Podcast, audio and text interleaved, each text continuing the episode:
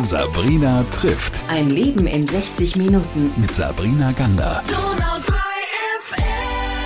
Das ist heute ein ganz besonderes Interview, denn ich freue mich, dass er es überhaupt einrichten kann mittlerweile, dass wir miteinander sprechen und das hier im Studio. Daniel Kessler ist heute mein Gast. Erstmal herzlich willkommen bei mir. Ja, hallo. Schön, dass ich da sein darf. Ich freue mich sehr. Es gibt eine ganz spannende Geschichte, über die wir zwei reden, lieber Herr Kessler.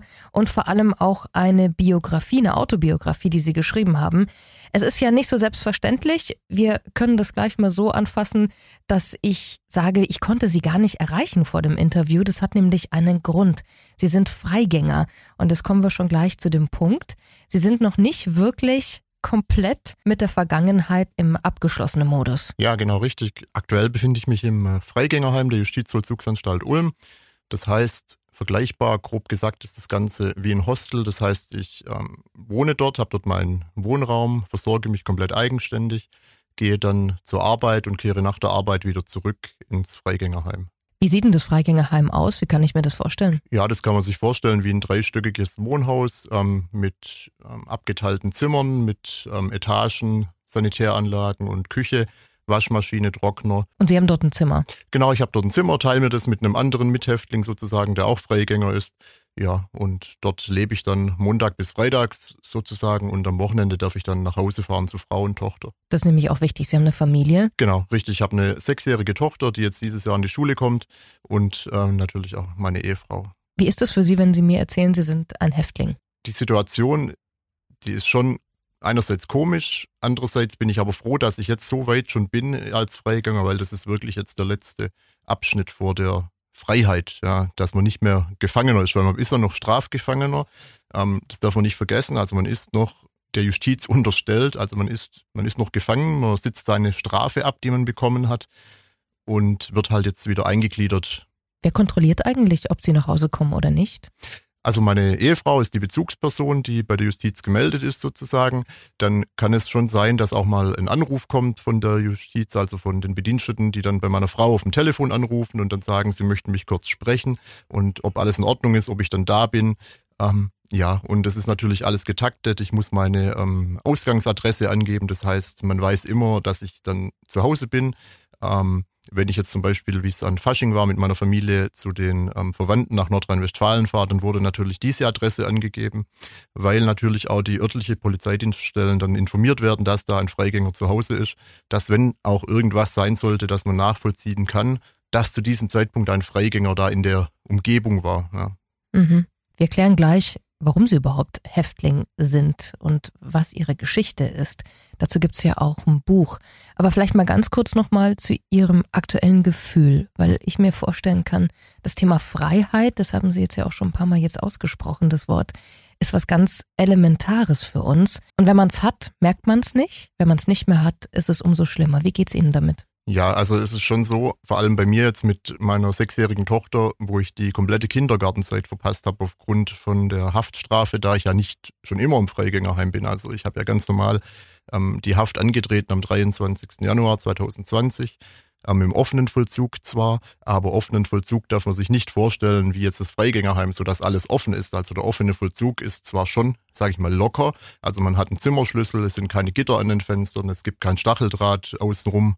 Ähm, man ist aber schon, sage ich mal, gefangen. Ja, man ist auf dem Gelände, man arbeitet auf dem Gelände intern ähm, und hat dann schon nach einer gewissen Zeit und einer gewissen Beobachtungszeit hat man dann schon, sage ich mal, Benefits, wo man dann auch mal für 18 Stunden am Wochenende nach Hause fahren kann. Und es wird dann nach und nach aufgebaut. Irgendwann hat man dann ähm, die Freigabe für die Freistellungen aus der Haft. Das heißt, dann hat man sogar Urlaubstage. Also es gibt einen Hafturlaub, der ist gesetzlich geregelt mit 21 Tagen pro Haftjahr. Und man kann diesen Hafturlaub dann nutzen, um dann zum Beispiel freitags bis sonntags nach Hause zu fahren. Der 23. Januar 2020. Ab da hieß es Game Over. Das ist auch der Titel Ihrer Autobiografie. Was ist passiert davor, damit Sie am 23. Januar wirklich sagen konnten, Game Over, ich muss jetzt in die JVA? Ja, das Ganze ging eigentlich schon los im Jahr 2005, als ich meine Berufsausbildung als Reiseverkehrskaufmann angefangen habe, in einer klassischen Sportwetten-Tipprunde im Büro. Also wie man es kennt unter den Kollegen. Es gibt bestimmt viele ähm, Zuhörer und Hörerinnen, die das auch schon erlebt haben oder vielleicht sogar selbst machen. Einfach mal, wie geht das Spiel A gegen B aus und man tippt es dann in der Bürorunde mit einem geringen Einsatz. Und so ging das bei mir auch los. Also ich habe mich dann der Bürotippgemeinschaft angeschlossen, als Azubi damals natürlich noch mit Azubi-Gehalt, mit kleinen Einsätzen. Und das hat sich dann halt bei mir immer weiter gesteigert, weil ich da irgendwie Gefallen dran gefunden habe. Natürlich hat man ab und zu mal was gewonnen, aber ich habe natürlich auch dort schon was verloren in der Bürorunde. Ja, und das Ganze hat sich dann immer weiter aufgebaut, ähm, wie so eine Pyramide kann man sagen, dass ich dann angefangen habe, auch ähm, auf dem Heimweg, wo ich mit den Öffentlichen nach Hause gefahren bin, bei, ähm, bei den staatlichen ähm, Lottogesellschaften sozusagen ähm, Sportwetten abzugeben, bis letztendlich ich dann auch 18 war, ähm, ich die äh, Wettbüros aufsuchen durfte, ja offiziell dann und aber auch dann per Smartphone über die Apps bei den Anbietern ähm, getippt habe. Ja, das hat sich halt nach und nach aufgebaut. Das war dann irgendwie so, irgendwann war das ein Bestandteil meines Tagesablaufs sogar. Also man kann sagen, also es ging eigentlich nicht mehr ohne. Es war dann schon, es ging dann schon in Richtung Sucht, wenn ich das im Nachhinein jetzt so betrachte. Habe ich aber zu dem Zeitpunkt nicht richtig wahrgenommen oder wollte es vielleicht im Unterbewusstsein nicht wahrnehmen. Das hat sich dann gesteigert dann sind schon mal 200 bis 400 Euro täglich dann verwettet worden. Ja, wenn man sich jetzt natürlich mit einem klaren Menschenverstand überlegt, 200 bis 400 Euro am Tag, das ist niemals machbar mit einem normalen Einkommen. Bei mir war es dann so, dass mein äh, Vater relativ früh verstorben war und dann den Erbanteil, den ich dann erhalten habe, ähm, komplett verzockt wurde in Sportwetten von mir. Mir war es nur immer irgendwie im Unterbewusstsein wichtig, dass die familiäre Lebenssituation soweit versorgt ist. Das heißt, dass die Miete immer bezahlt ist, dass genug Geld für Essen, Trinken und sonstige Ausgaben zur Verfügung war. Aber natürlich mit meinem Gehalt war das dann irgendwann auch nicht mehr stemmbar. Und die Sucht hat mich dann so weit gebracht, zu überlegen, was mache ich jetzt? Wie finanziere ich meine ähm, Sportwetten weiter? Das Ganze ging dann leider in die ja, Straffälligkeit über, dass ich dann Ware bestellt habe, die weiterverkauft habe ohne Gewinn zu erzielen, also unterpreisig weiterverkauft habe und den Erlös, den ich daraus dann bekommen habe, sofort eigentlich in Sportwetten umgesetzt habe. Haben Sie denn auch jemals gewonnen? Klar, ich habe schon gewonnen. Also ich erinnere mich an einen Tippschein für Einsatz 20 Euro, glaube ich, zweieinhalbtausend Euro gewonnen.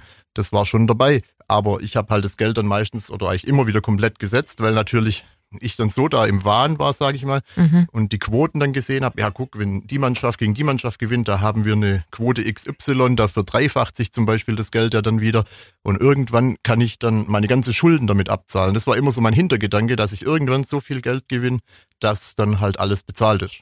Aber die Rechnung kann nicht aufgehen, weil es ist halt immer noch Glücksspiel. Absolut. Wer hat denn das mitbekommen in Ihrem Umfeld? Ja, also ähm, es haben schon ähm, Kollegen, meine Frau oder auch die Patentante von meiner Tochter mitbekommen. Natürlich habe ich denen aber immer nur die schöne Seite gezeigt und habe denen natürlich immer nur gesagt, wenn ich was gewonnen habe und habe denen dann immer nur die Gewinnscheine mhm. sozusagen gezeigt. Aber die Verlustscheine, die habe ich natürlich nie erwähnt und habe die nie gezeigt. Ja, es ging dann sogar so weit, also zwischenzeitlich war ich dann ähm, im Rettungsdienst angestellt und war dann in der integrierten Leitstelle im Landkreis Ludwigsburg tätig, dass ich da sogar dann zwei Kollegen dort ich weiß nicht, so davon fasziniert habe, dass sie selbst auch angefangen haben zu wetten. Ja. Wie okay. das dann letztendlich weiterging, weiß ich nicht, weil ich dann ja am 23. Januar war dann bei mir das Spiel aus. Wie lange ging das denn? Wie viele Jahre haben Sie das so aufrechterhalten? Ja, das Ganze ging von 2005 bis zum 23.01.2020. Also man muss schon sagen, also ich habe wirklich bis zum Tag der Inhaftierung konstant gewettet. Also das Ganze ging immer weiter. Und ja, im Nachhinein muss ich mir halt auch überlegen, ich wurde von einem Gericht rechtskräftig verurteilt, aber habe dann immer noch weitergemacht. Ja? Und ich, ja, ich dachte wirklich, irgendwann kommt der große Gewinn und dann ist alles gut. Das war, glaube ich, so immer der, der Weg und das Ziel. Ja? Immer weitermachen, bis irgendwann der Gewinn kommt. Weil ich wirklich nicht realisiert habe, was da im Hintergrund passiert, was ich mhm. mir dadurch alles kaputt mache. Was ist denn passiert, dass Sie verurteilt wurden? Aufgrund der Straffälligkeiten zur Finanzierung der Sportwetten wurde ich dann natürlich ähm, von einem Gericht verurteilt, dann erst zu Bewährungsstrafen. Das war ja dann schon äh, weit vor der Inhaftierung, da sich das Ganze ja wie gesagt von 2005 an schon gezogen hat. Also es gab dazwischen schon drei Gerichtsverhandlungen, wo zur Bewährung dann ausgesetzt wurde die Strafe, was mich aber eigentlich schon beeindruckt hat, aber irgendwie im Unterbewusstsein nicht gestört hat, weil ich, wie gesagt, immer weitergemacht habe. Und dann war halt der Tag X ähm, im Jahr 2019, wo es dann nochmal zu einer Gerichtsverhandlung kam. Und man muss dazu sagen, die Richterin war immer dieselbe wie bei den Verhandlungen davor. Aber bei dieser Verhandlung hat dann die Richterin gesagt, sie weiß nicht, was sie mit mir noch machen soll. Ja. Mhm. Ähm, sie sagt, ich bin kein Typ, der jetzt in eine JVA gehört, allein schon vom Arbeiten her. Ich äh, arbeite im Rettungsdienst, ich war bei der Freiwilligen Feuerwehr. Also ich bin eigentlich jemand, der da ist, Menschen zu helfen, anderen Menschen ähm, weiterzuhelfen. Und sie versteht es absolut nicht, wie ich da in die Straffälligkeit komme. Ich habe aber zu den Zeitpunkten der vorherigen Verurteilungen und zu dieser Verurteilung nie erwähnt, an was es liegt. Also Mhm. ich habe die Sportwetten nie erwähnt. Das heißt, Sie wurden verurteilt für Schulden, die Sie gesammelt hatten, oder was du- war das? Genau, ich wurde verurteilt für äh, Betrugsstraftaten, weil das ja dann ein Betrug ist, also Straftatbestand des Betruges, also im genauen Waren-Kreditbetrug. Das heißt, man kauft Waren, bezahlt die aber nicht und veräußert die dann weiter. Also letztendlich habe ich mich dann schuldig gemacht im Betrug an dem, mhm. an dem Geschädigten sozusagen. Ich habe ja dem seine Ware veräußert, Mhm. habe Geld eingenommen, habe aber nicht oder nur teilweise dem seine Rechnung bezahlt. Wie hoch war denn die Summe am Ende, die da stand? Also wenn wir jetzt alles am Ende zusammenrechnen, sind wir rund bei einer halben Million Euro. Das ist ja Wahnsinn. Ja. Aber wie gesagt, ich hatte davon ja in dem Sinn nichts, weil, Mhm. also der Gewinner eigentlich sind die Sportwettenanbieter, weil die haben es eingesteckt. Ja. Das Ding ist Ihnen komplett entglitten. Genau. Also, ja, es hatte keinen Halt mehr. Also, wie gesagt, das war der Tagesablauf, vor der Schicht, nach der Schicht ins Sportwettenbüro zu gehen. Bei uns im Wohnort hat er noch ein Sportwettenbüro eröffnet, das kam dann auch noch dazu. Das war dann halt echt geschickt sozusagen, Mhm. dahin zu gehen. Ähm, wir hatten dann noch einen Hund, der mittlerweile aber gestorben ist. Ähm, ich bin dann aufgrund von meiner Schichtarbeit, wenn meine Frau auf Arbeit war, dann morgens mit dem Hund raus und mittags habe dann aber immer zu meiner Frau gesagt, ja, ich gehe mit dem Hund. Das habe ich schon auch gemacht, nur habe ich dann den Hund mitgenommen, zum Beispiel ins Sportwettenbüro. Ja, bin dann mit dem Hund erst zum Wetten, bin dann mit dem Hund aufs Feld und dann teilweise sogar danach wieder ins Wettbüro. Also das war so ein richtiger strukturierter Ablauf, das im, bei mir im Tagesablauf schon mit drin war. Mhm. Sagen Sie, Ihre Frau hat die mitbekommen, dass Sie schon verurteilt wurden? Nein, also das habe ich wirklich alles äh, verheimlicht und das ist ja das, was auch die ähm, ganze Literatur und die ganzen Psychologen sagen, bei einer Suchtkrankheit, dass halt das der eigentliche ist, dass man den Angehörigen und den anderen drumherum alles verschweigt, durch Lügen, durch Geschichten, durch Erzählungen, dass man halt versucht, wirklich alles zu vertuschen. Das war dann bei mir sogar so weit. Natürlich habe ich dann natürlich auch Mahnungen bekommen, habe dann irgendwann Mahnbescheide bekommen und das wird ja dann immer per Post zugestellt in so einem gelben Briefumschlag. Ähm, wir waren von der Wohnsituation, Wohnsituation so, dass meine Großmutter im selben Haus gewohnt hat und wir die Wohnung im selben Haus über ihr hatten, ähm, dass ich dann, wenn ich auf Arbeit war, zu meiner Oma gesagt habe, sie soll bitte die Post aus dem Briefkasten nehmen und bei ihr lagern. Ich hole die dann nach der Arbeit ab, sodass meine Frau nichts mitbekommt, was da an Post kommt. Dann wiederum habe ich dann die Klingel bei uns in der Wohnung auf stumm gestellt, dass niemand klingeln kann und nach mir verlangen kann, weil es gab natürlich auch Gläubiger, ähm, die kamen zu mir nach Hause und wollten dann ihre Ware oder das Geld. Ja, da gab es auch Eingläubiger, da war ich auf Arbeit, meine Frau war zu Hause mit der kleinen Tochter, die da ja gerade mal neu geboren war, der da schon richtig aggressiv war und bestanden hat, jetzt in die Wohnung einzudringen und nach seiner Ware zu suchen. Mhm. Wie groß ist die Scham, wenn Sie jetzt darüber sprechen? Ja, natürlich im Umfeld, auch gegenüber anderen Bekannten, Verwandten, gibt es welche, die sich da abgeneigt haben gegen mir, das muss man ganz klar sagen, die das gar nicht verstehen können, dass man straffällig wird. Und ich mir selber darüber dann, dass ich mich schon schäme dafür, ja, vor allem, dass ich es nicht früher gesagt habe, dass ich nicht schon bei den früheren Verhandlungen gesagt habe, wo das Problem ist, für was überhaupt das Geld verwendet wird.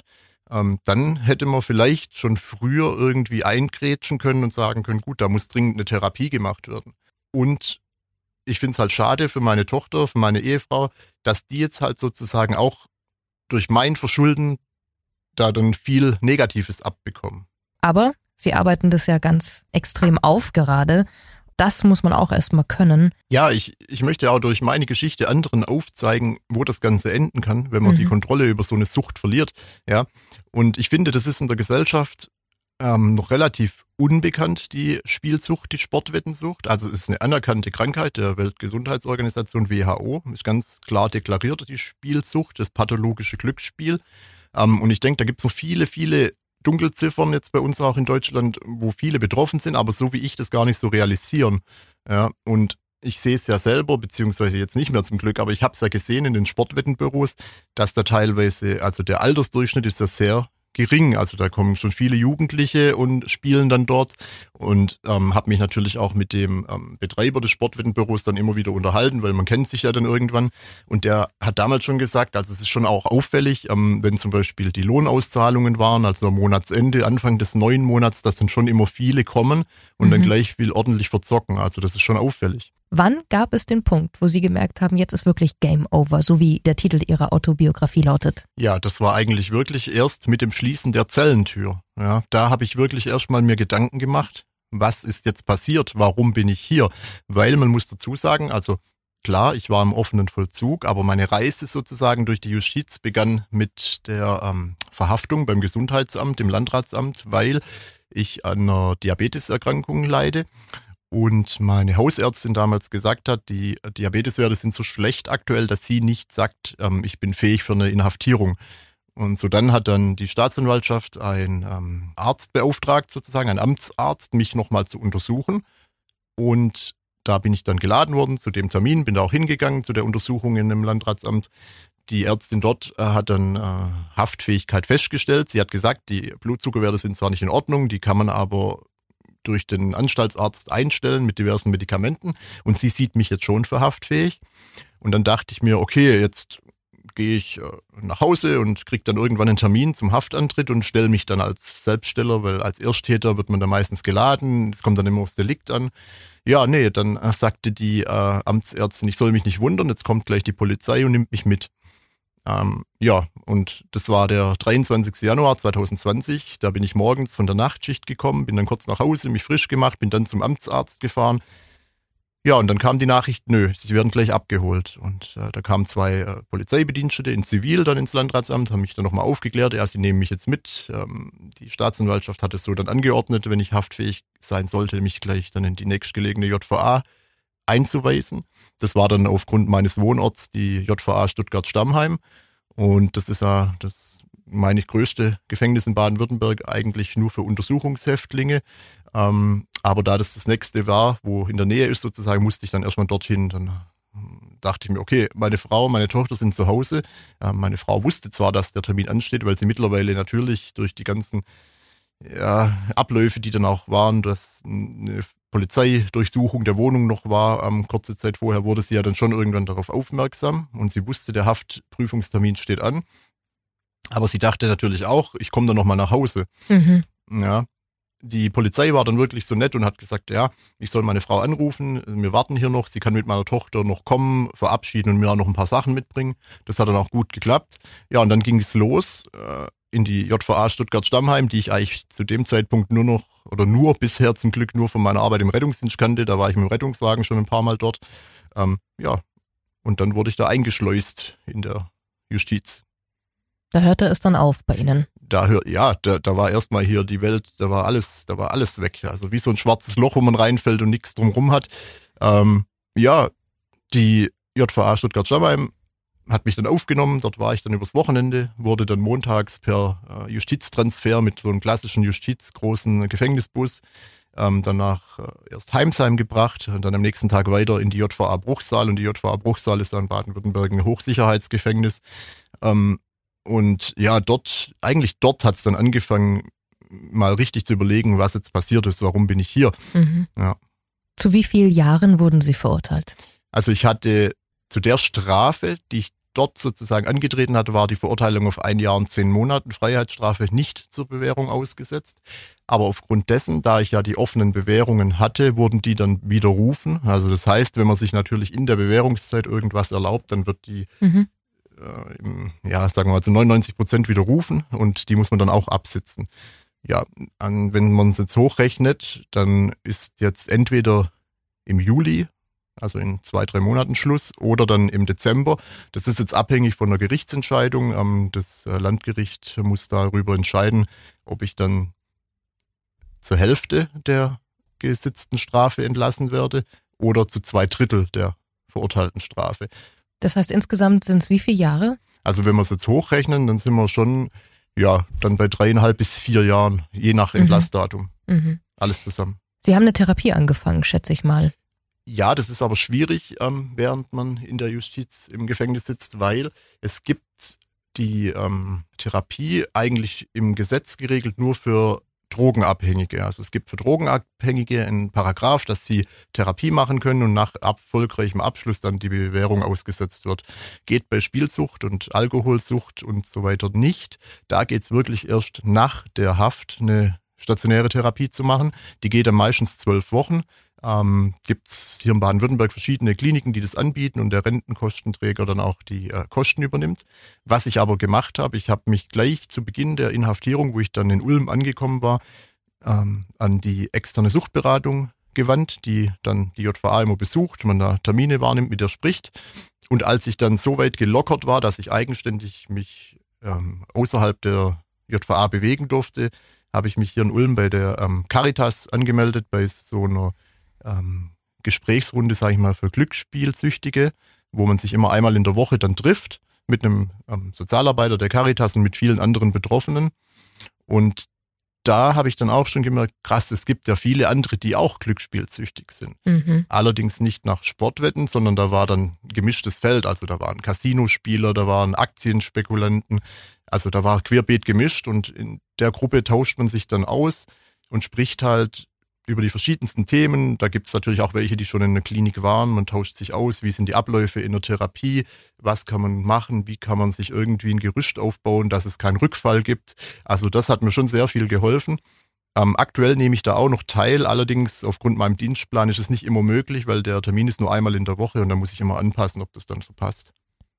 Die ganz klassische Frage natürlich bei dieser Geschichte, wie sehr reizt Sie das Spielen heute noch? Gar nicht mehr. Also ich möchte davon nichts mehr wissen. Es reizt mich überhaupt nicht mehr. Ähm, mich reizt nicht mal mehr so richtig, mal ein Fußballspiel im Fernsehen anzuschauen. Also das war früher immer so wirklich das Highlight. Ich hatte auch mit meinem am besten Kumpel ähm, über längere Zeit eine Dauerkarte beim VfB Stuttgart. Aber ich habe gar kein Interesse mehr daran, weil ich ja jetzt weiß, was es mit mir gemacht hat, was es mit meiner Familie gemacht hat, ja, was ich mir dadurch kaputt gemacht habe welche Zeit ich da jetzt durch die Inhaftierung in Freiheit, sage ich mal, verloren habe. Ähm, und da finde ich es auch jetzt wirklich gut, dass mittlerweile der Glücksspielstaatsvertrag ja in Deutschland erneuert wurde und da jetzt schon mehrere Einschränkungen und Bedingungen gibt, wie die Abstände zum Beispiel von den Glücksspielanbietern in den Städten sein müssen, ähm, mhm. ähm, die Limits, die monatlich gespielt werden dürfen.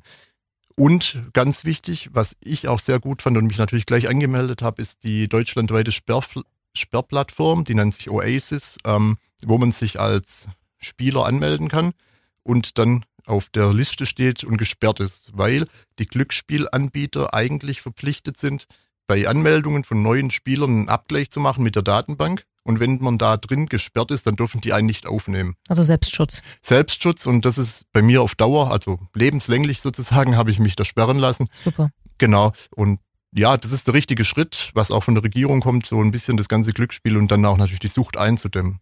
Ihre Frau ist aber nach wie vor Ihre Frau.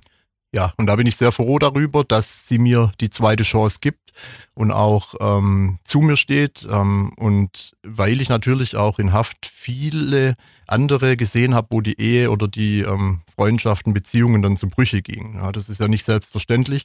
Da ist der Ehemann dann knappe dreieinhalb, vier Jahre weg sozusagen und dann steht sie aber immer noch zu mir und da bin ich dankbar dafür. Ja.